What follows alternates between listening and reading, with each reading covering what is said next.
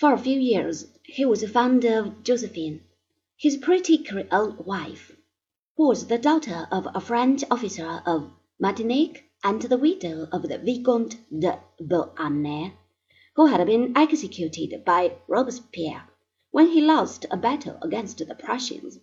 But the Emperor divorced her when she failed to give him a son and heir, and married the daughter of the Austrian Emperor, because it seemed good policy.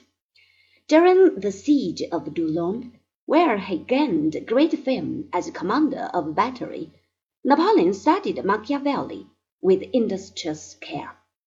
He followed the advice of the Florentine statesman, and never kept his word when it was to his advantage to break it.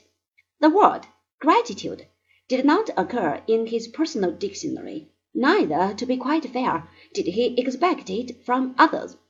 He was totally indifferent to human suffering. He executed prisoners of war in Egypt in 1798, who had been promised their lives, and he quietly allowed his wounded in Syria to be chloroformed when he found it impossible to transport them to his ships. He ordered the Duke of Enghien to be condemned to death by a prejudiced court martial, and to be shot contrary to all law, on the sole ground that the Bourbons needed a warning.